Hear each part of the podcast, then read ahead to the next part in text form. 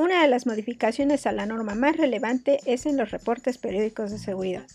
Los RPS deben seguir elaborándose para todos los medicamentos que cuenten con un registro sanitario. Sin embargo, solo se someterán en caso de moléculas nuevas y para aquellos medicamentos huérfanos que obtengan por primera vez su oficio de reconocimiento. En estos dos escenarios se deben someter los RPS correspondientes a los primeros cinco años posterior al otorgamiento del registro sanitario u oficio de reconocimiento, es decir, se someterán al Centro Nacional cuatro reportes semestrales durante los primeros dos años y tres anuales durante los siguientes tres años.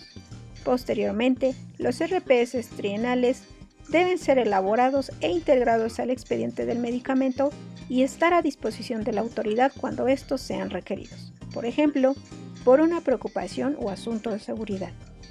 Estos no son los únicos cambios. ¿Quieres saber más? Contáctanos. Somos Big Pharma, especialistas en fármaco y tecnovigilancia.